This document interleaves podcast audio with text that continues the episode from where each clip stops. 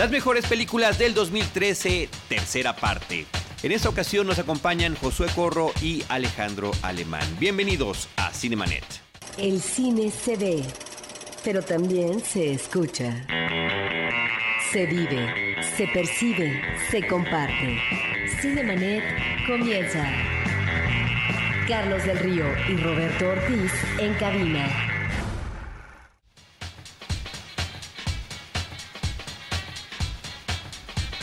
www.cinemanet.mx es nuestro portal, un espacio dedicado al mundo cinematográfico. Yo soy Carlos del Río y a nombre de Roberto Ortiz y de Paulina Villavicencio les doy la más cordial bienvenida. Gracias por estar en esta que es una tercera entrega de recuentos de lo que sucedió cinematográficamente en el 2013 y las películas estrenadas comercialmente en México. En esta ocasión están con nosotros dos queridos amigos, Josué Corro. ¿Cómo estás, Josué? Muy bien, muchas gracias. Feliz año, feliz Navidad, Hanukkah y todo lo que se pueda ocurrir en estas fechas. Muchas gracias. Y Alejandro Alemán. Gracias, muchas gracias por invitarnos. Feliz Navidad. Así es, que ya, pasada, ya pasada y el año, Esta es la última grabación de Cinemanet, estamos en el 28 de diciembre del 2013, es la última grabación del año, se publica a principios del 2014, pero bueno, aquí está el recuento de lo que tenemos. Josué Corro es colaborador en revistas como Time Out y Esquire y también en la revista Cine Premier, es editor en jefe de Click de Cinépolis y tiene un portal que se llama Filmsteria, que eh, sobre este portal y su contenido vamos a platicar el día de hoy. Y Alejandro Alemán es eh, colaborador en el diario 24 horas, tiene en el Universal un blog de cine y es mejor conocido en el medio eh, de internet y en el medio del cine como arroba el salón rojo. Creo que en su casa ya lo conocen así, ¿no? A su papá. no, tanto así no, pero más o menos. Pues, pues fíjate que las primeras referencias que yo tenía, te lo dije en aquella ocasión y te lo repito cuando me decía Paulina, ¿que no conoces a El Salón Rojo? Pues fíjate que no, nada más veo su luna de Melies ahí en el Twitter. Eh, muchas gracias a los dos nuevamente por estar aquí con nosotros. Primero que nada, si les parece bien, seguimos esta, esta tradición de Cinemanet de platicar de sus películas, las 10 favoritas del 2013, estrenadas comercialmente entre enero y diciembre del año, eh, porque la intención es que todos los amigos que nos escuchan hayan tenido la oportunidad de haberlas visto, ¿no? Y después hablar también de esta cobertura de un recuento muy particular, muy especial, muy original que hicieron de diferentes cosas que sucedieron en el año, tanto de mejores momentos del cine, como de peores películas, como de cómo estuvo la cuestión de la cobertura de cine en México a nivel digamos, supuestamente y entre comillas profesional. Pero vamos primero, el famoso gremio. Vamos primero, este, Josué, con tus películas. Tus, eh, si quieres, vamos dando uno y uno, la 10 y la 10 de cada uno. Va, perfecto. Este, la 10. Eh, yo puse que la número 10 del año eh, fue Blancanieves, la película española en blanco y negro, que desde la primera vez que la vi siempre fue lo primero que dije. Es todo lo que el artista quiso ser y nunca logró. Es una película trasladada de un cuento clásico, trasladado directamente a, la Andalucía prerevolucionaria en, en España. Y es un cuento de hadas diferente recuerdo mucho una película como de 94 de Sigourney Weaver, también de una como de Blancanieves con Sam Neill también, que era mucho más oscura. Pero aquí lo interesante es cómo trasladan todo esta. Todo, ese de todo este bagaje de los Grimm que era muy nórdico, mucho más eh, de bosques y así, lo trasladan directamente a una cultura que no, que no está relacionada directamente con los cuentos de hadas, que es la cultura de toros, muy de circense, ¿no? Y creo que lo interesante es cómo utilizan el blanco y negro, toda esta toda esta como cultura silente para contar una historia y lo hacen bastante bien, lo hacen técnicamente es esplendorosa. La fotografía creo que desde Tetro tal vez de eh, eh, Francis Ford Coppola nunca he visto una, una fotografía en blanco y negro tan solvente y que transmitiera tanto. Y es una película que ha estado en numerosas listas de, este año 2003. ¿Está en la tuya? Sí, sí, sí ganó el Oscar. No, no.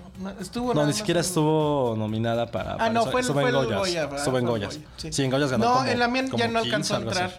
En, la mía, el número 10, eh, pongo un documental mexicano que se llama Paciente Interno de, Alejandro Solar Luna, que es, eh, para quien no lo haya visto, es uh, la historia de este personaje que intenta, por ahí de los años 70, atentar contra la vida del presidente Díaz Ordaz. Y que la verdad es que a mí me parece que es un documental muy pertinente, no solo por la anécdota de, por sí misma ya interesante, digo, es una historia que yo no conocía y que pues de, entrada suena, suena loco, ¿no? O sea, cómo a alguien se le iba a ocurrir atentar y luego contra Díaz Ordaz, ¿no? Pero el, tema también con el documental es la forma en cómo lo narra. La verdad es que lo hace de una manera eh, muy puntual, que, te va llevando por la historia, lo va haciendo interesante. No es de estos documentales que nada más se trata de mostrar hechos, sino que va narrando una historia y lo hace de una manera bastante solvente.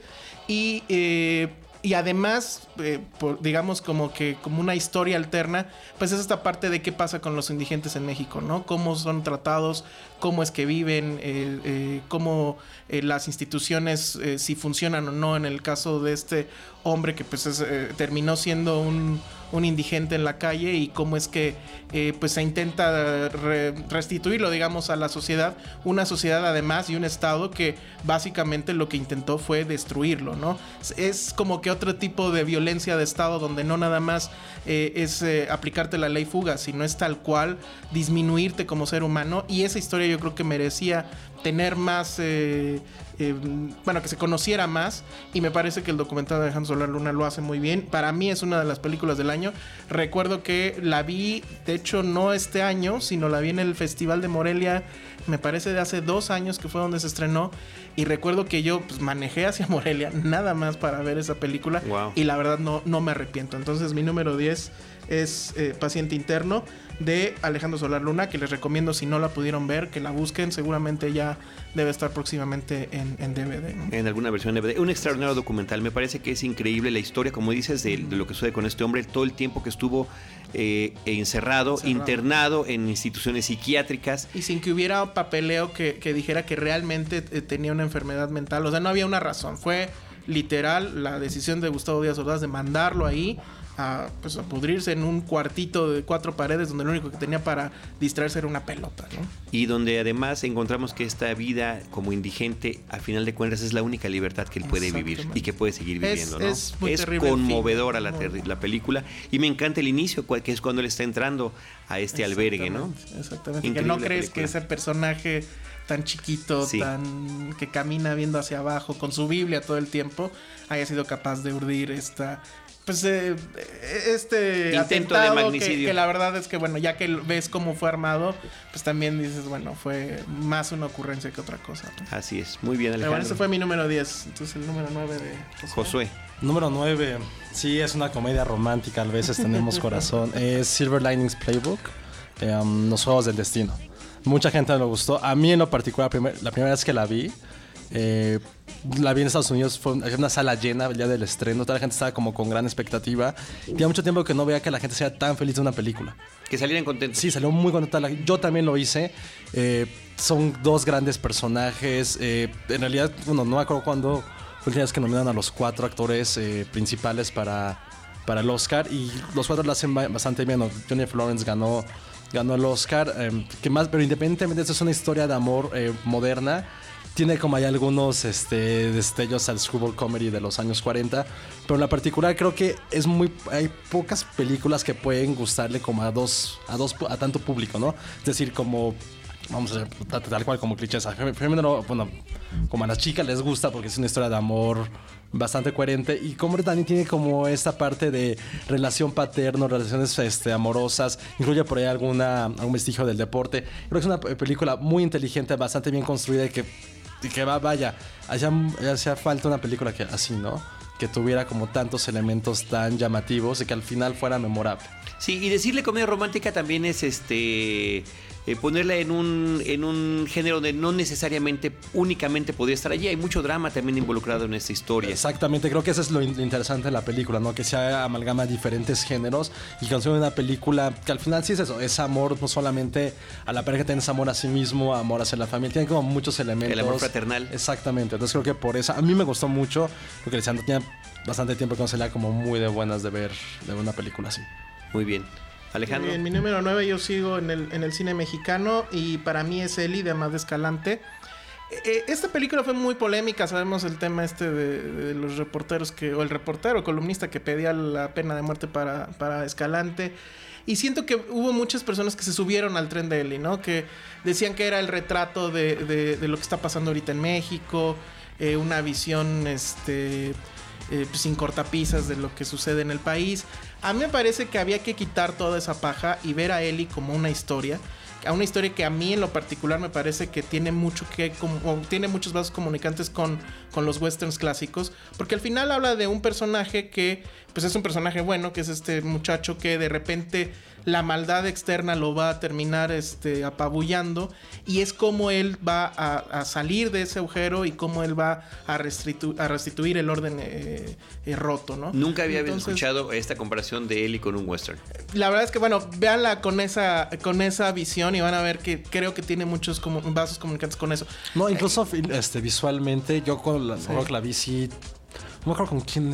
No, no, eh, el asunto de los paisajes. era como este, los coins. O sea, yo sí salí y les dije que este es un poco. Eh, no Country for All Men, pero bueno, con ciertas comparaciones directamente con la historia. No es como que el, el, el, juego del ratón contra del gato contra el ratón no en una, o sea, no en esa forma tan viral como lo tiene como lo tiene Eli, pero sí tiene muchas similitudes y creo que eso es lo que es una muy buena película, más allá de todo el tema del narco y de la famosa escena. Exacto, y, creo que por si, si la película estaba ambientada tal vez como en New Jersey, hubiera estado ambientada en, en Rusia, en cualquier otro lugar, en, Sicilia hubiera sido como wow, qué gran película, pero no es México, es un tema que a todos no queremos hablar de ello, es un tema tabú. Creo que Eli lo importante es que rompe un poco con eso y decir, ¿saben qué es lo que está pasando? Y hay que hacer un poco de, hay que hacer arte con lo que, con lo que sucede, ¿no? Creo que ese es también lo que Ese, es el punto, ¿no? O sea, creo que, insisto, mucha gente quiso verla como, y, y bueno, lo voy a decir, mucha gente de izquierda la quiso tomar como bandera de miren esto es lo que está pasando en el país. No digo que no, pero al final el tema de Eli no, no es buena o, no está en esta lista porque se atreve a hablar de eso, sino por la historia que en realidad está contando, que es la de este joven, y, la forma en cómo la cuenta, que mucha gente también eh, le molestaba mucho el asunto de que no eran actores profesionales y a mí me parece que lo hacen muy bien. De hecho, habla más de naturalidad y demás. Y sí creo que es la primera película de, de Amada Escalante donde este asunto de la violencia tiene una justificación eh, bastante fuerte. Sí, yo sí creo de las películas anteriores de Amat que sí había este tema de ser choqueante por ser choqueante, ¿no? De, de querer este regadear. Regadear, bueno, más o menos, porque incluso regadas creo que todavía lo maneja mejor. Creo que este era el asunto, ¿no? De les voy a poner aquí el escopetazo en la, en, la cara, en los bastardos, que no venía al caso, ¿no? Entonces, la escena de aquí es muy fuerte pero creo que tiene todo un contexto que la soporta y, bueno, insisto, la, historia que, está contando atrás también es un soporte para ello. Entonces, por eso está en mi número. ¿Y si han visto las otras dos, Sangre? Sí, claro, claro, claro. Y, los bastardos, te das cuenta de que con eso llega a esta. Exactamente. Y que es la mejor eh, sí, definitivamente a mí me parece sí. Yo sí creo. Y, mucha gente me ha criticado por eso, que en el caso de los bastardos sí me parece una especie de remake de, de Funny Games de Haneke incluso el asunto del escopete y demás. Por la escopeta. Está, es, están muy ligadas. Yo siento que va por ahí y se entiende, ¿no? Digo, el otro gran director, bueno, qué gran director como Haneke que, que provoca y demás, aunque él lo hace de otra forma y lo hace eh, con otras, eh, con otra agenda, ¿no? Eh, y yo sentía que Escalante, insisto, lo hacía nada más por hacerlo. Y en este caso creo que ya encuentra una gran historia que contar y alrededor de ello, pues la reviste obviamente de su estilo, pero ahí está la historia, ¿no? Y, y sí, véanla con, con, aunque sea por curiosidad, con esa eh, visión de, que es un western y que pues él es el clásico hombre de la pradera que está ahí cuidando a la familia además y que va a venir la maldad externa a, destruirlo, ¿no? Pues bueno, pues ahí está eh, mi número 9. Muy bien, Josué. Luego la número 8 creo que nadie la va a poner. o no, de hecho ni siquiera la vimos en ninguna lista. Que es To The Wonder, la última película de, de Terrence Malick. Tienes razón. En ninguna lista de, las que estuvimos apareció. No, a mí me gustó. Eh, visualmente sabemos lo que es Malik, ¿no? Creo que es el último gran poeta, este impresionista que, que toma la cámara y crea realmente una obra de arte. Aquí sí es, son dos horas y media, sí son pesadas, no es una narrativa común. Hay una frase que a mí, cuando antes de, verla, me, me, llama mucho la atención de, de, Ben Affleck, que es el protagonista. Dijo que dijo, esta película se ve Tree of Life como Transformers. Entonces le dije, no seas payaso Affleck, ya que la ves, tiene razón, porque engloba demasiadas cosas. El diálogo es muy poco, ah, tal vez serán 5 minutos de diálogo, 10 exagerando verdad toda la película. Y realmente el ritmo con que lo hace Malik parece realmente una poesía. Es como estar en una poesía conversacional en el cual dos, tres personajes intercambian diálogos de sus sentimientos intercalados, en el cual van expresando realmente lo que quieren, lo que sienten y lo que desean. Creo que pocas películas pueden lograr este, eh, como esta mística entre lo que se está viendo y lo que se está interpretando. Eh, Está interpretado, es, los protagonistas son Rachel McAdams y Ben Affleck. Por ahí también incursiona Olga Kurilenko y, Javier Bardem tiene un papel como un sacerdote en el cual él constantemente está cuestionando su papel dentro del mundo y también cuestiona a Dios de por qué lo pone ahí, ¿no? Entonces, por un lado, estás viendo una, historia de amor, un triángulo amoroso entre Affleck y las dos actrices, y después ves lo que está contando Bardem y vas entendiendo un poquito cómo, cómo, es, cómo se liga toda la parte sentimental, amorosa del ser humano, también con su propia realidad, ¿no? Creo que es una película que que no es, no es fácil, no es digerible, pero después de que la ves y Como las de Malik en general, la verdad. Generalmente, o sea, Tree of Life también es un es una volada de sesos, que aquí no llega como no llega a algo a ser tan no es algo como en esa película que hago más del universo, que es algo mucho más humano, ¿no? Y creo que cuando Malik logra conectarse de esa forma, logra una, una belleza. No, es muy digerible, si la, si la pueden ver, háganlo descansados, no esperen tampoco mucha acción, todo es a través de narrativa y a través de escenas. Que al final creo que muchas veces lo que compone la vida, lo que creo que demuestra Malik en, en todas sus películas, como las pequeñas anécdotas son las que van construyendo la persona de cada quien y lo que quiere formar. Entonces esa película Véanla, porque no estuvo en el cine tampoco mucho tiempo. Yo esa película la, leí así. ¿Se acuerdan de, las alas del deseo? O este, Far Away So Close, etcétera. Eh, y cómo este asunto de Los Ángeles que, que veían... O sea, estaban al lado de ti, pero tú no los podías ver y ellos escuchaban tus pensamientos, etcétera. Para mí, To The Wonder es como si viéramos eh, en, primera persona lo que están viendo esos ángeles, ¿no? Y creo que sí, es, efectivamente es una película muy compleja de... Bueno, no tan compleja, pero no es fácil de asir, es...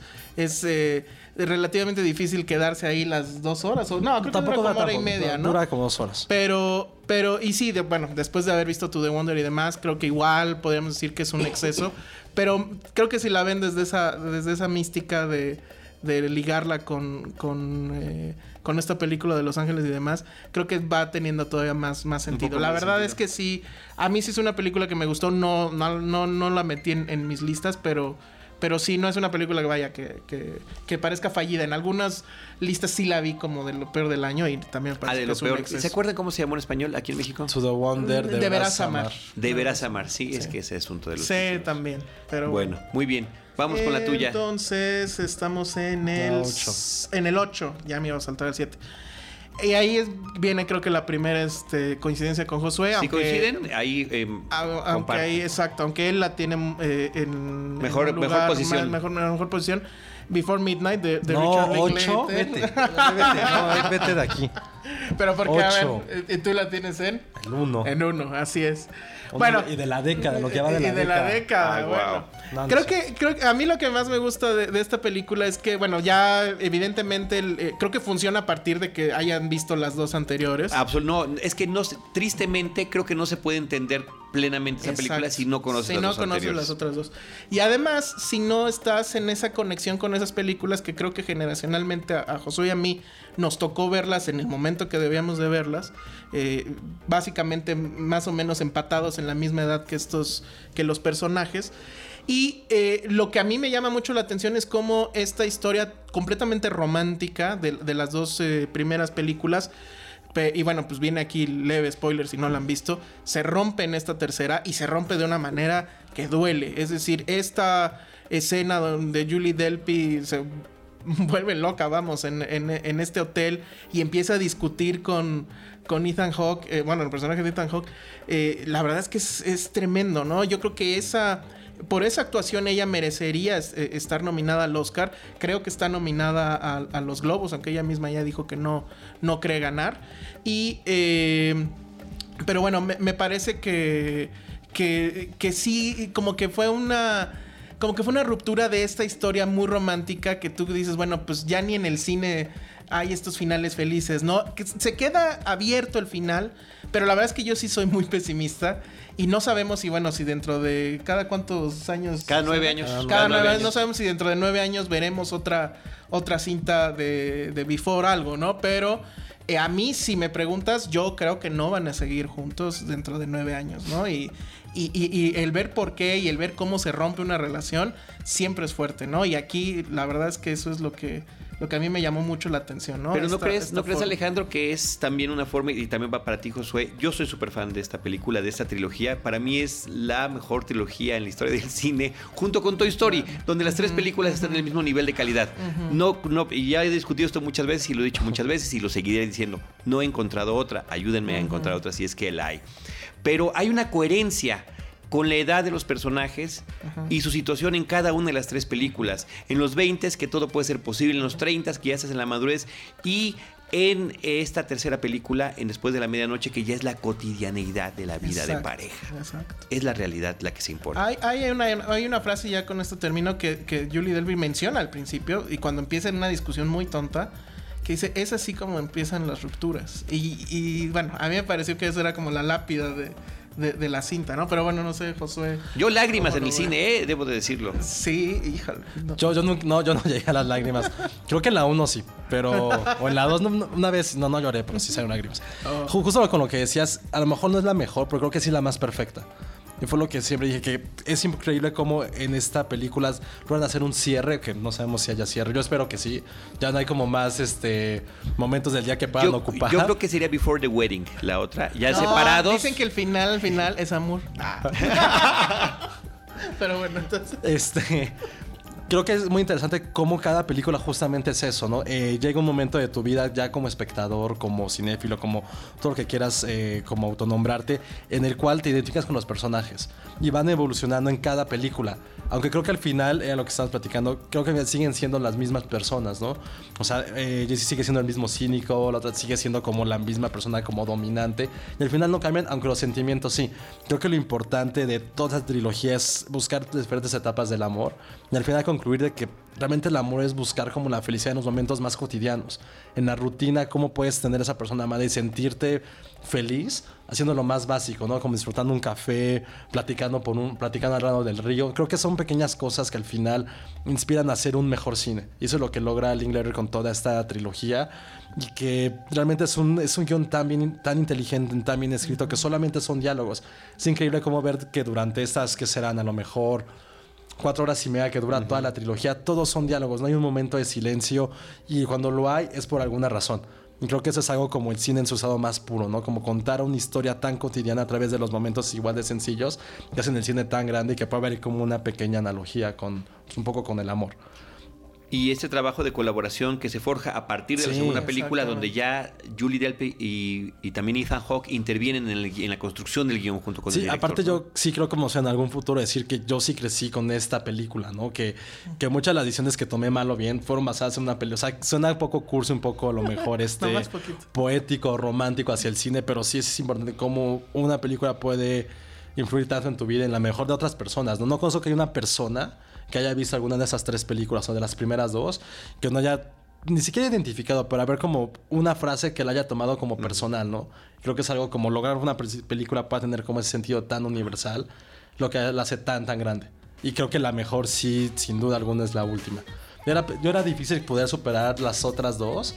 Incluso cuando salió la, cuando anunciaron la, noticia de que era una trilogía, yo sí fue así, eh, o sea, me enojé, dije, ¿cómo jodidos van a hacer una película de eso? Y al final te quedas diciendo, ok, esa realmente. y que tomó el paso que era como que obvio, ¿no? O sea, digo, al final ya lo ves y dices, bueno, pues es que esto es lo que tenía que pasar, ¿no? aparte tienen como un pequeño, si era, es como un pequeño ciclo, si eran como una conversación similar a la primera que tienen cuando se encuentran en el, en el tren con las mujeres, estás peleando, ¿no? pero un matrimonio peleándose cuando van en el tren. Y eso es lo, eso es lo como que, eh, eh, o sea, bueno, se conocen por ese matrimonio que están peleando y, ellos terminan peleándose, ¿no? O no. Y a lo mejor ellos. No se sabe si se van peleando. Y bueno, y a lo mejor ellos este, generan ahí una reacción en cadena que otras dos personas. Sí, es como un cierre cíclico que no sé.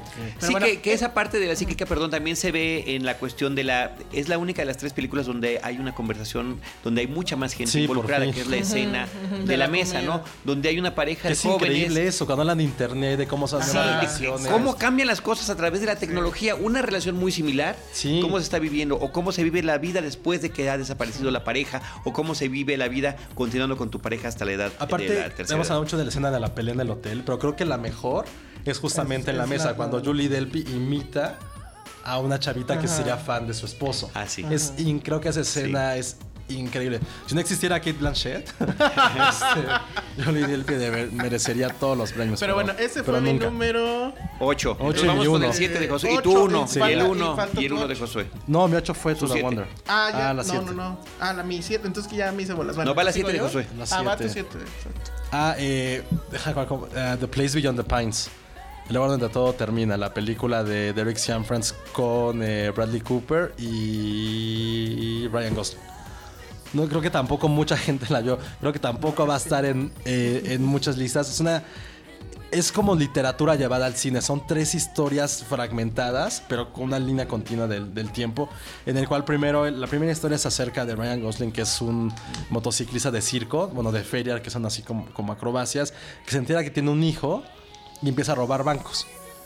La segunda historia es acerca del policía que lo logra, por decir algo, capturar y cómo él, cómo él trata de hacer el bien dentro de su departamento de policías, eh, luchando contra, contra la corrupción. Y la tercera historia ocurre unos años después, en el cual los dos hijos, del hijo de policía como de Ryan Gosling, al final se encuentran y cómo todo este choque cultural que, con el que crecieron, todas las ausencias, todos los miedos de sus padres se transmiten a los hijos y llegan ahí un choque en el que al final es bastante emotivo. Es una película a mí que se me hizo muy inteligente, muy bien escrita, con grandes actuaciones y que pasó desapercibida dentro del circuito independiente. En Estados Unidos le fue bastante bien en, cuanto a críticas. Se diluyó porque fue eh, estrenada a principio de año, pero es una historia muy inteligente. Contar esas historias, poner estos mitos bíblicos de los pecados de los padres transmitidos a los hijos, una época moderna y con ese toque de Cianfrance que dirigió Blue Valentine, en cual sabes que si algo, algo sale mal, va a ocurrir peor después. Sabes que esa cómo convierte esta tragedia en algo heroico es algo bastante rescatable. Una película que, insisto, si no la pueden ver tampoco, no la vieron en el cine, que estuvo muy poco. Fue justamente en época de blockbusters. Creo que es época de que le den un ojo y checar cómo esas similitudes entre todas estas leyendas, cuentos, narrativa bíblica en un contexto moderno, ¿no? Creo que es algo bastante in- interesante lo que hizo este director y con muy buenas actuaciones también. Bueno, Ryan Gosling eh, no continúa construyendo esta carrera de, de películas. De, que antihéroe tal sí. cual, ¿no? Creo que es el antihéroe ya por antonomasia que tenemos nosotros. Ha hecho películas, creo que es tiene muy buena amalgama de una, una amalgama filmográfica bastante interesante. Ha hecho cosas cursis, ha hecho cosas comerciales, pero se ha quedado como en este papel como de hombre que no habla muy, como un Clint Eastwood región 4, porque digo, nadie puede ser Clint Eastwood, jamás en la vida va a haber otro, pero tiene como esta aura en el cual siempre es en silencio, solamente quiere hacer como Demasiado bonito para hacer Clint Eastwood. bueno, Clint Eastwood era, era súper galán. Bueno, ¿no? sí, pero no, Pero no bonito, exacto, no bonito. pero no Bueno, ya los dos son Tu, increíbles. tu man crush de Ryan Gosling, pero bueno. Muy bien. Entonces seguimos con... La siete de las- Alejandro Alemán. Mi, mi siete, que es Blue Jasmine, de, de Woody Allen, que... ¿Por pues, qué está en el entró- 7 también? Oh, bueno. ¿En cuál la tienes tú, Josué? Yo en el 2 del año. En el A dos. ver, Bueno, estás bien. adelantando Bueno, su pues lista, ¿eh? Sí. exacto. Bueno, está bien, para, para ir más rápido. Bueno, hablar de, de Blue Jasmine es hablar de, de, de Kate Blanchett y hablar de esta actuación que realmente es extraordinaria. No te lo esperas realmente lo, lo bien que lo hace, todos los matices que tiene esta mujer. Yo sí eh, pongo esta película dentro de esta digamos, eh, corriente que hubo en, 2003, en 2013 en el, en el cine norteamericano de películas de gente que está en, en- en una situación extrema. Que podríamos decir Gravity, que podríamos decir All is Lost, que podríamos decir este... Captain Phillips. Captain Phillips, que son personas que están perdiendo, o sea, están a punto de perderlo todo. Bueno, pues eh, eh, el personaje de, de- de Kate eh, Jasmine es justamente una personaje a la deriva también, muy en su, en su pequeño mundo, en donde, bueno, pues de, eh, lo único que sabía hacer en la vida es ser millonaria y lo pierde todo gracias a que el, el esposo le descubren un fraude y bueno, también otra conexión a, a lo que está sucediendo en Norteamérica justamente ahorita. Y bueno, pues evidentemente hay esta conexión con eh, un tranvía llamado Deseo, pero creo que lo, lo- Allen lo sabe modificar o lo sabe traer a- al, al tiempo actual y la verdad es que como él mismo lo ha declarado eh, la gran suerte de todo esto es haber eh, tenido la fortuna de contar con Kate que aunque, bueno, él dice que no necesariamente él por ser Woody Allen, todos los actores de inmediato le dicen que sí. Yo me, yo la verdad lo dudo.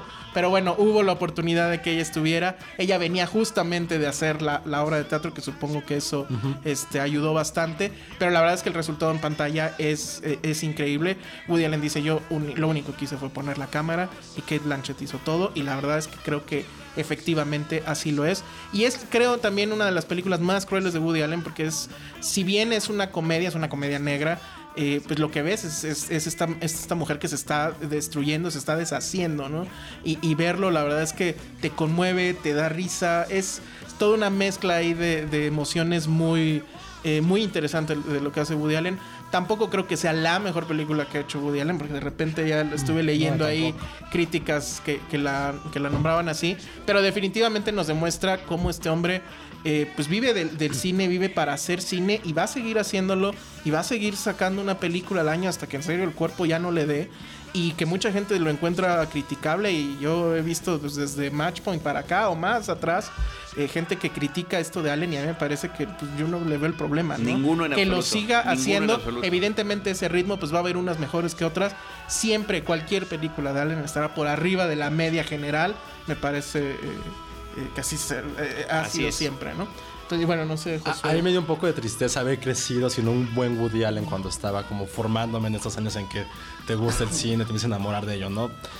Pero agradezco mucho que ya en la época profesional me haya tocado tal vez sí sus, de sus mejores películas, ¿no?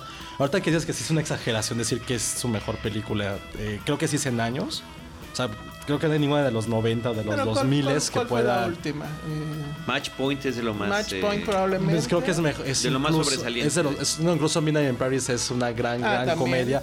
Pero sí creo que, que Blue Jasmine es esta mesa entre entre el drama que ya no se había acostumbrado, que había realizado en los últimos años, con la comedia activa que hizo en los 70, ¿no? En el cual sí lleva como la tragedia humana así a sus últimos límites. Y no es por exagerar, estoy haciendo memoria cuando estaba escribiendo algo sobre la película. Creo que la mejor actuación femenina en en mucho, mucho tiempo. Nunca es algo tan impresionante como lo que hace Kate Blanchett en este Yo, yo ahí sí difiero porque sí está este ¿Cuál pones something we need to talk about Kevin está No, es muy no. Tilda Swinton, Tilda Swinton. Yo, creo que está al nivel ¿eh? encima a, a, Kate Blanchett porque tiene, tiene muchos más matices. Eh, tiene más herramientas Tilda para hacerlo. Y aparte Tilda está sola. Aquí, eh, aquí por ejemplo, Kate Blanchett tiene que luchar contra Sally Hawkins, que lo hace increíble. Alec Baldwin, que en ese papel como de bonachón, siempre se roba la cámara y siempre sobresale dentro de tanta, tanta amalgama de, de, diferentes personajes. Incluso, por ejemplo, eh, eh Tilda Swinton está sola y puede hacer lo que ella quiera. Pero aquí tiene, y para aquí tiene que estar como. Y aquí que Blanchett está, está guiada para hacer un papel de repente. Cambia, es que el drama es más interno, ¿no? Creo que esa es la exactamente. parte. Y la parte de comedia que hace, que hace Blanchett también es muy, muy interesante y es muy graciosa. Que al final para eso es directamente, directamente la, la comedia. Y bueno, creo que la película es muy, eh, es muy llamativa, es memorable sobre todo eso. Y bueno, y el guion siempre ayuda a que Woody tiene como esta maestría para hacer, eh, para tener como para poder palpar este, en qué momento meter un flash en qué momento ah, contar la historia como la estamos conociendo. Tiene ese juego para para hacernos adentrarnos en la historia directamente, saltando entre líneas. Y creo que es algo muy interesante también y que muy poca gente ha hablado. De cómo la narrativa puede haber sido tan aburrida, tan sosa. Y lo que él hace, sabes que vamos a jugar con esto. Metemos personajes secundarios con alguna razón. Pero tiene muy buen reparto. O sea, está Louis C.K., Johnny Cannavale, que son actores este, también muy conocidos de Woody Allen, neoyorquinos, que siempre tienen como como esta picardía para hacer algo mundano mucho, muy, muy risible. Creo que es algo también muy bueno de la película, que todo el mundo habla de Kate Blanchett, pero también la gente que, que circunda al personaje es bastante, bastante memorable. Y ahora, Kate, pues sí debería ganar el Oscar, ¿no? Aunque no, está el problema... Todo, que gane mejor direct, que gane todo. Pero mira, después de lo que pasó con Tilda Swinton, que a mí me dejó muy deprimido que ni siquiera la nominaron, me pareció absurdo. aquí, sí sería complejo que no la nominara, ¿no? Está el tema de que también creo que eh, es, ha sido la película más taquillera de Woody Allen en un muy buen rato. Y, bueno, eh, yo más bien el tema, más bien es el asunto de, Sandra Bullock, ¿no? Que creo que no, Sandra Bullock que nominen al voto. Eh, sí, ya lo sé, pero ya sabes cómo es esto de los Oscars y la verdad es que creo que ella trae un ímpetu ahí. No, pero sí sería una grosería enorme poner algo por encima pero vamos a ver qué pasa. Muy bien. Ya haremos programa de los Oscars. Vamos con tu película número 7. 7. Alejandro. Ah, la mía. No, faltaba. Ah, la 6, va la 6 mía. Sí, sí, sí. Una película que se estrenó a principio de año, que creo que todo el mundo la vio en 2012, que es The Master, la última película de. Sí, también, esa también nos la incluyeron en, varias listas. Gracias porque pensé que no iba a estar. No, sí, sí está en varias. No en la, no en la mía, ¿eh? No en la mía. Ahí se, se, coló directamente por las grandes actuaciones que hace Paul Thomas Anderson. No tiene ese don para dirigir actores que crees que no pueden este, dar mucho más de lo que son. O sea, desde o sea, Mark Wahlberg le debe la carrera directamente a Paul Thomas Anderson. Lo que hace con Daniel Day-Lewis en, en Petróleo Sangriento también es increíble. Todo Magnolia. Creo que es de esos, de esos directores que tienen ese, ese don y la capacidad para explotar, para hacer que los actores sientan y que nosotros como espectadores también sentamos lo que está ocurriendo. La historia es básica. Eh, mucha gente criticó a Joaquín Phoenix por todas esas ademanes, pero realmente creo que lo que él hace es transmitir lo que un hombre que ha vivido la guerra, cómo tiene que, que que viviera una vida normal. Es algo muy difícil, aunque se ha tratado en muchísimos temas, que es como también un tema fetiche de Oliver Stone.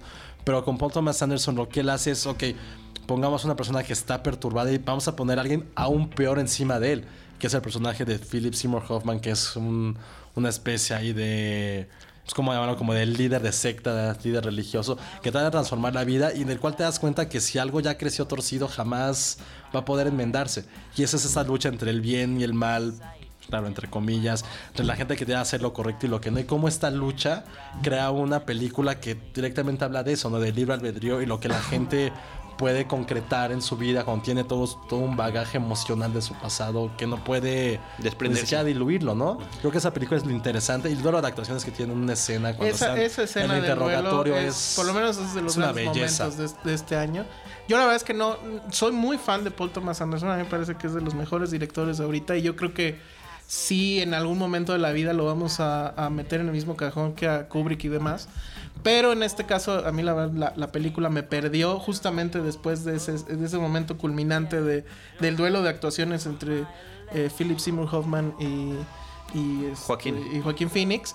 Eh, la verdad es que creo que ahí como que se le pierde la película, pero bueno, sí, sí reconozco que es, por lo menos nos da ese gran momento de... Sí, es un poco como una alegoría, como, como una inquisición del siglo XX, ¿no?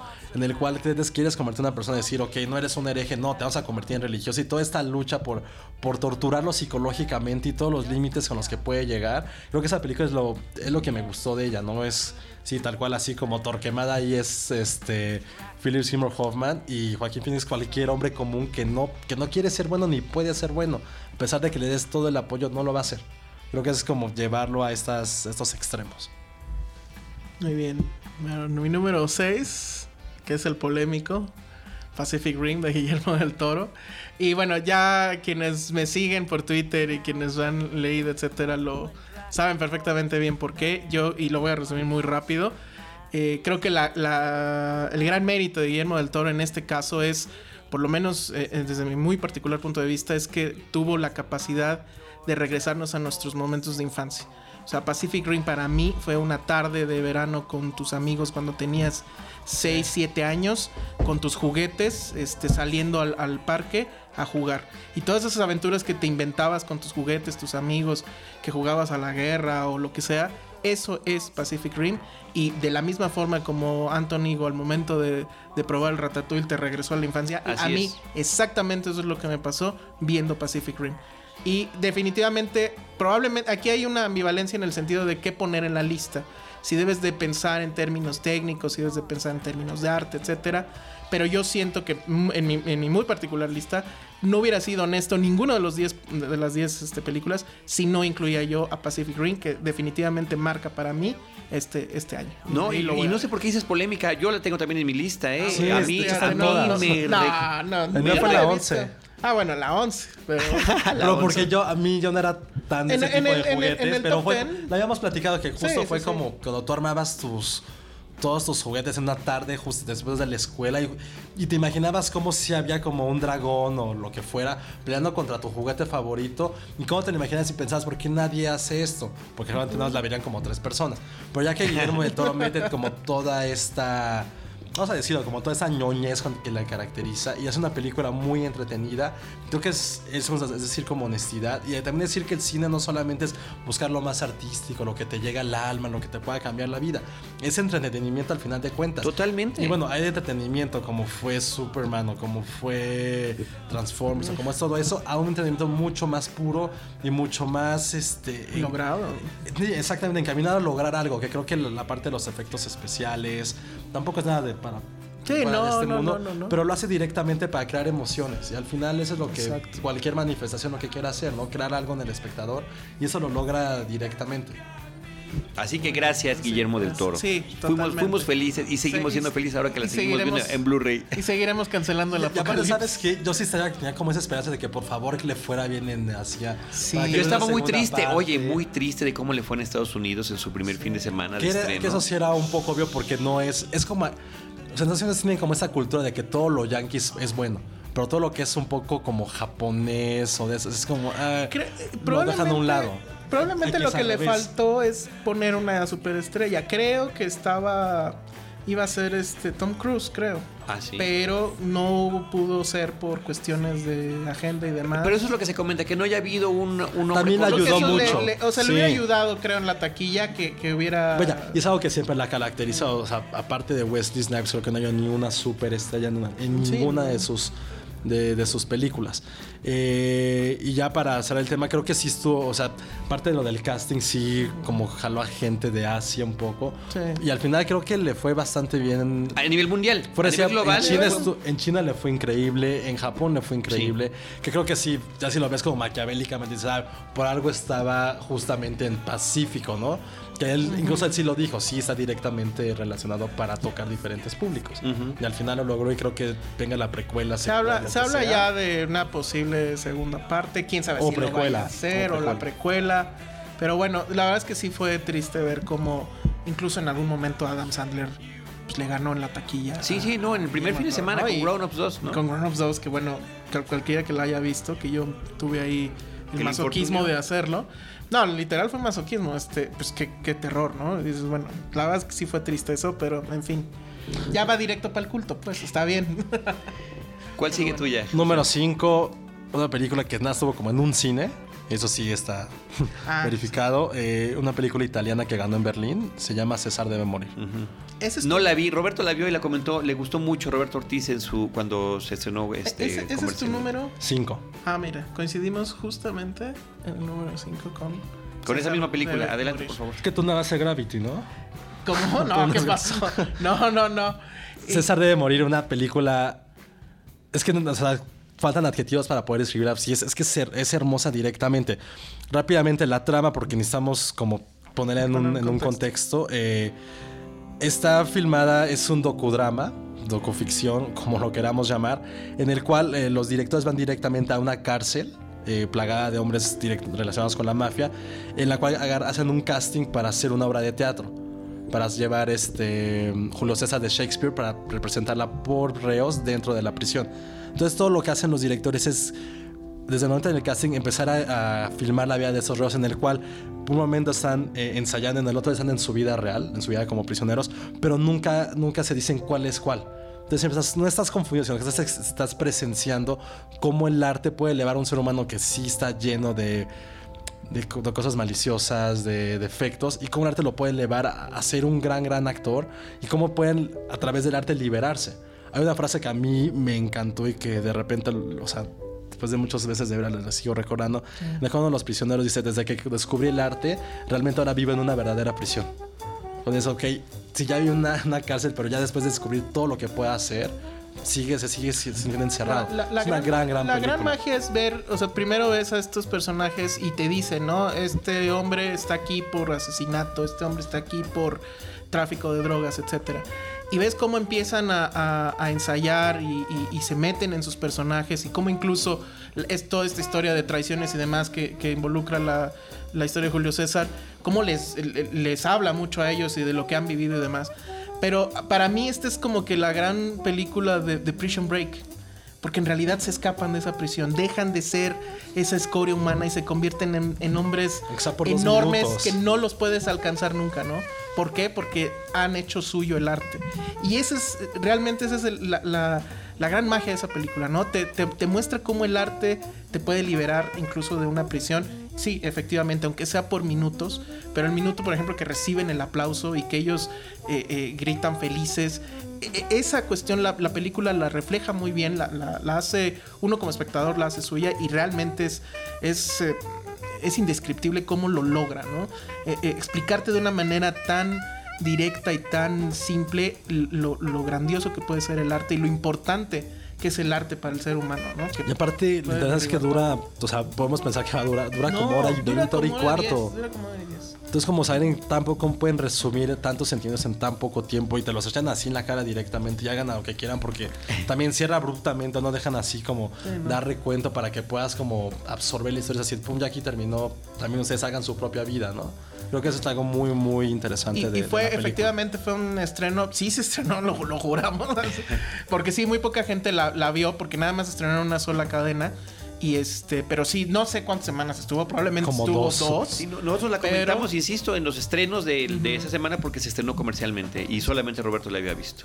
Entonces, bueno, pero pues ahí, ese fue mi cinco. Mira, ahí, coincidieron. Va tu cuatro. Va tu cuatro, que te va a arder que sea en el cuatro. es Amor. de, de, Michael Haneke.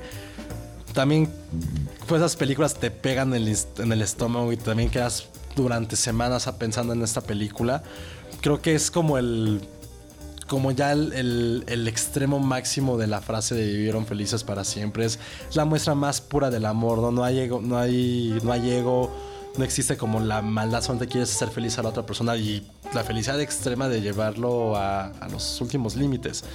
Creo que lo que hace Haneke es como lapidar todas las historias de amor con las que crecimos, con las que siempre hemos visto en el cine, sobre todo desde que, desde que tenemos esa memoria que leemos, que vemos en tele, en cine, es como decir, sabes que hay una parte más oscura, pero al mismo tiempo es la más bella. Son esos contrastes entre decir, tú eres feliz, la otra persona no lo es, y llegar a ese momento en el cual los dos pueden estar en un mismo tiempo verbal, creo que eso es lo más interesante de una película, muy fuerte y que al final creo que es trascendente. Creo que de, toda la lista que hemos hablado, creo que es la película más trascendente que, que ha habido en, que hubo en el último año, ¿no?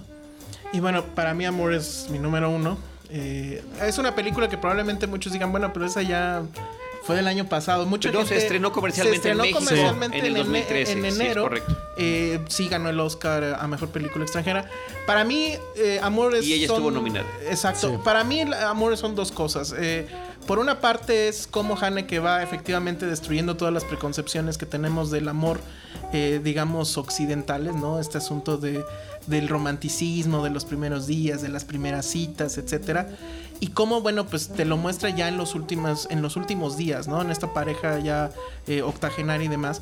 Pero también habla sobre el paso del tiempo, ¿no? Es es este asunto de cómo el tiempo va y, bueno, que se, se, deriva en enfermedad necesariamente, cómo va a destruir tu cuerpo y cómo va, a pesar de seas quien seas y tengas el bagaje cultural que tengas, etcétera, te va a poner de rodillas, te va a postrar en una cama y te va a quitar un poco incluso la dignidad, ¿no? Estas escenas fuertísimas de ver a esta, esta mujer. Eh, que bueno, es una famosa pianista en la, en la historia, ver cómo ya no puede tocar el piano, ver cómo ya no se puede mover, cómo el, un abrazo que sería algo muy romántico en cualquier otra película, aquí pues es romántico, pero además es necesario porque es la única forma en la que tiene este hombre para poder levantarla de la silla y llevarla a la cama, ¿no? Entonces, ese justo en ese momento tan difícil que que hable del amor y que diga, bueno, pues el amor no es nada más las rosas rojas y, y las cartas y los besos, es también cuando tienes que estar en esta, en esta situación. Y verlo de esa manera tan directo, la verdad es que a mí me pareció apabullante. Impactante. impactante. Y, bueno, obviamente ahí, eh, pues Hane, que es un director muy rudo. Él eh, definitivamente sabía lo que estaba haciendo y bueno, pues no tuvo cortapisas, los llevó al último momento. Y, eh, también, bueno, por ahí anda un, un, detrás de cámaras de la película donde vemos cómo este, Madame Riva eh, realmente está sufriendo el personaje. Hay un momento en el que ya después del corte le dices que llega no puedo con esto. Y es realmente impactante ver eso después de haber visto lo que, lo que finalmente quedó en la película. Y algo que narrativamente eh, creo que nunca se habló tampoco el tema es cómo desde un principio sabes lo que va a pasar. O sea, los primeros tres Exacto, minutos sabes. sí. Sabes cómo va a terminar. o sea, no es, no es spoiler, ya, ya tiene mucho tiempo. Sabes que se va a morir. No sabes cómo, pero sabes que va a pasar. Y, y hay un momento en que ya no te acuerdas de eso. O sea, lo, lo impresionante es cómo la historia es tan fuerte, tan bien construida, que aunque sabes lo que va a pasar, no te acuerdas. Y cuando llega el momento en el que ocurre lo que tiene que ocurrir, te choquea porque no lo esperabas. Y de repente dices, puta, pero si ya sabía. Yo creo que solamente grandes directores pueden darte como este factor sorpresa, aunque sabías de antemano lo que iba a ocurrir. Sí, te lo presentas desde la primera Y escena. nadie, y creo que muy poca gente se ha dado cuenta de, de esa parte de la, del guion y de la narrativa que tiene Haneke. Que ¿no? incluso hay un momento en el que el armado de la película se asemeja un poco a historia de terror, ¿no? La, la parte del- de la pesadilla de él, la parte del- de, la llave del agua, cuando No, y el- la parte sigue en el plano secuencia Sí, que la sigues escuchando, todo eso, de sí. repente ya no lo escuchas. O sea, hay, hay muchas cosas que también... Sería muy interesante a lo mejor platicar con Haneke y que te dijera la verdad, porque yo sí creo que hay un sadismo ahí del hombre, que insisto, cuando le dieron el, el globo, que era se lo dio este Schwarzenegger y se lo da Stallone. Sí. Dices, bueno, en es- de esos tres, el verdaderamente rudo es este señor llamado Michael Haneke, ¿no? Entonces, bueno, para mí esa era la, la, la- La número, uno. Y según mis cuentas, eh, Solo te te, falta queda la, te queda la 3, ¿no? La 3 nada más. Bueno, a mí todavía me falta mi 4. Paso antes a eso. Sí, A ver, pa- ¿cuál es? hagamos eso. 4 para mí es Stoker de, de, Ah, de Park Chan-wook. El, el tema con, con Stoker, lo que realmente a mí me sorprendió, primero, bueno, pues que hay su primera película norteamericana que, que llega, que es un paso como que muchos directores asiáticos han, han dado y que no necesariamente lo han hecho bien. A mí me parece que él lo hace magníficamente. Probablemente la historia de la película no sea tan, voy a ponerlo así, no sea tan eh, invitante o tan interesante, pero Ojo, y ahí sí para los, los amantes del cine, clávense en la cinematografía de este hombre, en el manejo de sus espacios, en el manejo de los silencios, de los tiempos incluso. Hay momentos en el que hacen freeze frame, o sea, detiene la, la- el, curso de las imágenes y sigue el audio atrás, la escena del piano, etcétera. Para mí eso es una maestría absoluta. Y entonces yo no me canso de verla por, eh, insisto, por el manejo de los espacios y por las atmósferas que crea. Probablemente la historia, insisto, me- hubiera merecido tal vez esta película una mejor historia, pero a mí por eso se queda en este lugar 4 porque cada vez es más difícil ver a directores que pueden hacer algo nuevo con la cámara. Muchos lo hacen a partir de cuestiones digitales y demás, pero este hombre que si bien hay cierta ayuda al respecto, lo hace a partir de, de- de formas y de, de manejo de espacios muy, muy interesante. Entonces, bueno, yo me quedo con, con Stoker en el número 4. En tu número 4. ¿Y te quedan? Me quedan dos. ¿Te quedan dos más? A mí y a ti. Entonces échate, échate la 3 Ok, Sí, la vi- de tres. Alejandro. Bueno, la, la tuya, la 4, ¿cuál fue? Si no es para. La 4 Recapitular. Exacto. fue, ah, Bueno, a ver en lo que recapitula. fue amor. Ok, para mí la 3, y esa sí entró. Porque yo pensé que no se iba a estrenar, se estrenó apenas hace unas semanas. Das la Maison en la casa de François Ozon, que me parece que es un juego increíblemente bien llevado respecto a cómo un director puede manipular no nada más a sus personajes, sino puede manipular al público.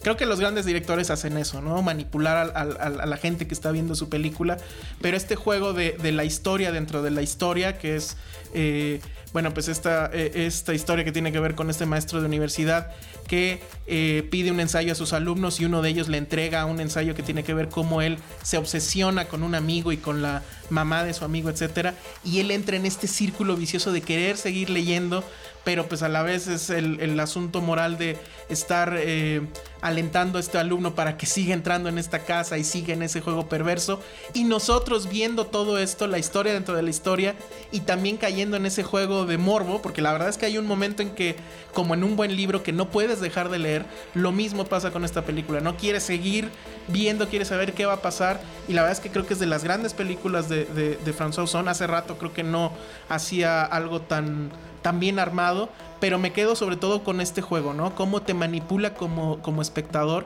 y cómo te, te, te crea esta sed de seguir viendo, aunque sea en un juego básicamente boyerista y, y- y, pues sí, muy morboso, ¿no? A mí me, me gustó mucho eso. En el número 2... No, ya va el 3 de Ah, Josué. esto ya va... ¿tú ya Tres vas y mi último.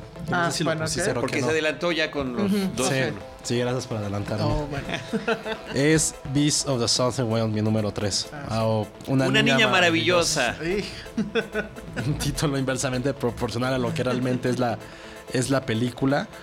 Una fábula, eh, realmente un cuento de hadas. Ese sí es directamente una pequeña alegoría a la inocencia que tenemos como niños, ¿no? Si Pacific Rim nos lleva a nuestra infancia, esta película nos recuerda lo que fue ser niño, ¿no? Cree que todo es posible, cree que no existe la maldad, que todo es un juego, que lo único que tienes que hacer es tratar de vivir y ser feliz, que es lo que realmente queremos todos de niño, ¿no? Eh, la película es de Ben Setlin de súper prima, que tiene directamente como raíces a todo lo que ha todo lo que ha realizado Malik, ¿no?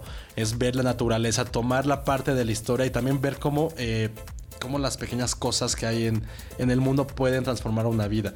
La historia es sobre una pequeña comunidad en el sur de Estados Unidos que está a punto de ser devastada por una tormenta y cómo un padre eh, trata de, hacer que su, hija de 6 años sobreviva. Eh, todo el mundo ha hablado como de los héroes que hay en estos días o los antihéroes, pero creo que esta, este personaje es una heroína discreta que realmente logra con esta imaginación, con este amor que tiene por todos los seres vivos, que nos internamos en una historia y realmente salgamos como ilusionados de pensar de si alguna vez tuvimos como toda esta eh, ideología y mentalidad de que todo puede ser bueno y cómo la vamos perdiendo a través de que vamos creciendo, como este factor sorpresa, como esta magia que existe en la vida se diluye por cosas un poco insignificantes. Creo que ese es el gran mérito de esta película, haciendo recordar que siempre habrá cosas que nos hagan recordar nuestra infancia y lo bueno que fue en esa época. Y esa película creo que es un gran ejemplo de ello. Hay quien, quien dijo que esta película era poverty porn, o sea, como que pornografía de la pobreza.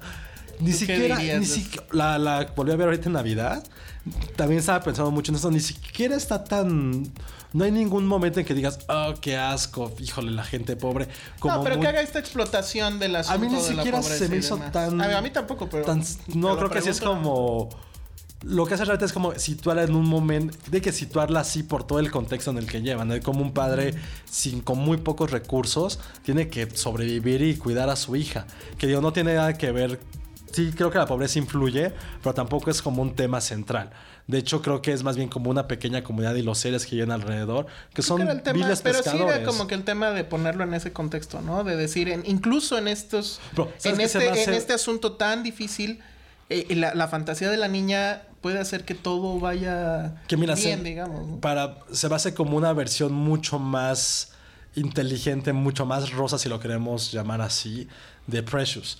Pero eso sí, era directamente, hay explotación, ahí eh, Y aquí no, aquí sí la inocencia de una, de una niña. Que mira, aquí lo interesante es decir, esa niña podría haber sido pobre, podría haber sido china, podría haber sido del, de la Sierra Tarahumara, podría haber sido ahí de la Patagonia. De fin de cuentas, la historia hubiera sido exactamente la misma. Solamente hubiera cambiado el contexto general, natural.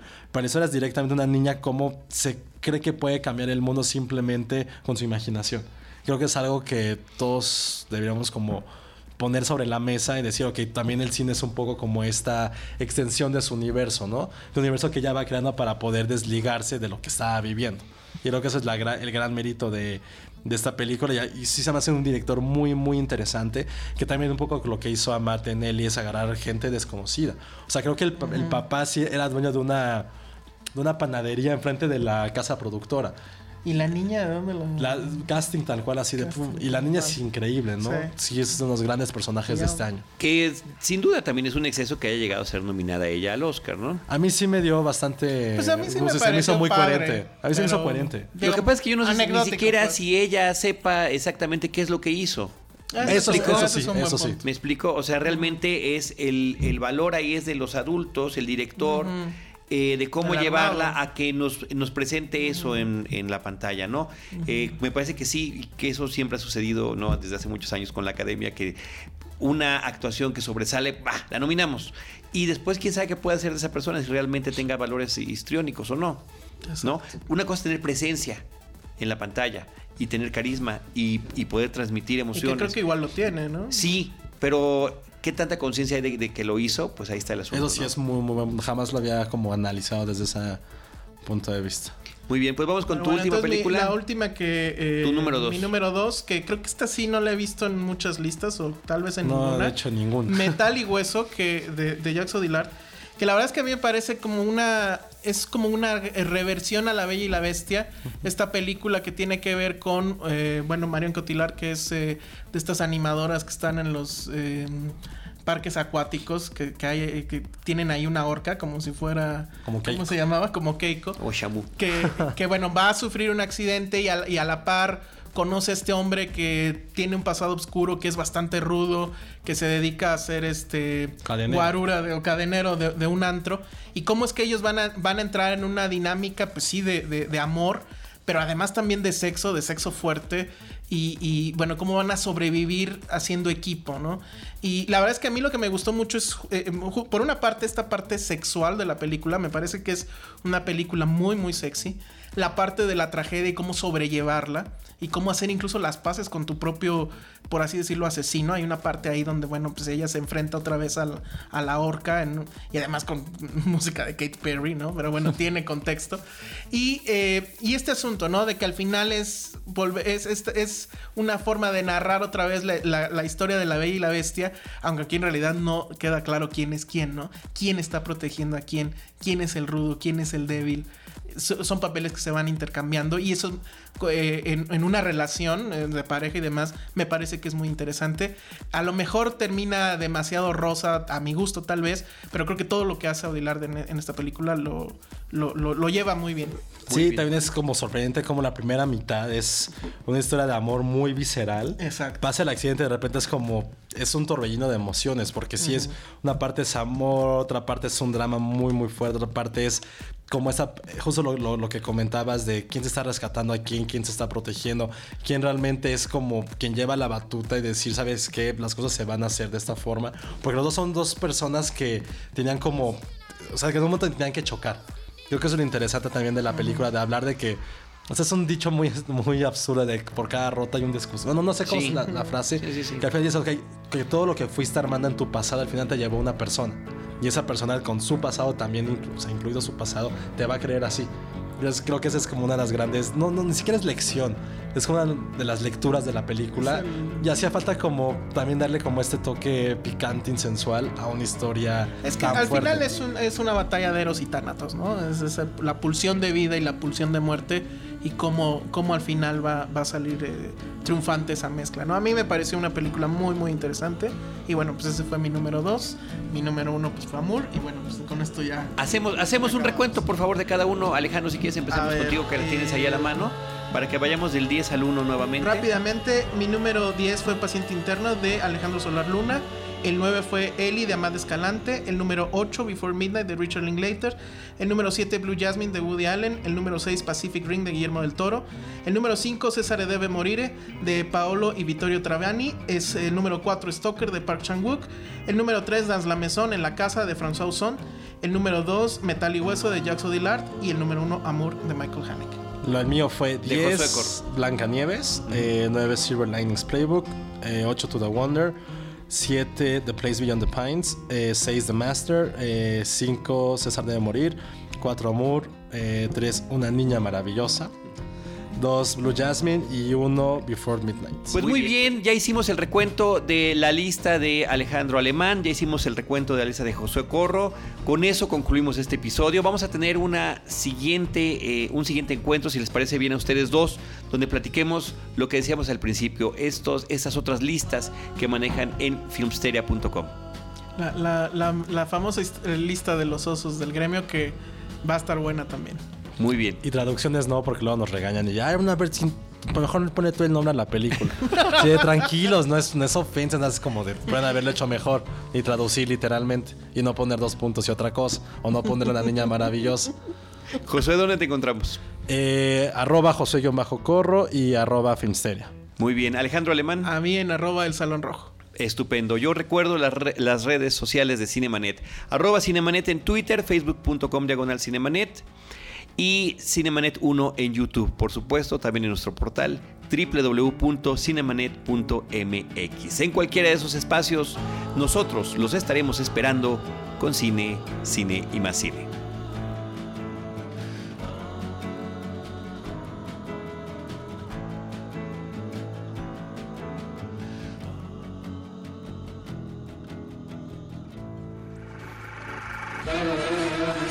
Cinemanet termina por hoy. Más cine en Cinemanet.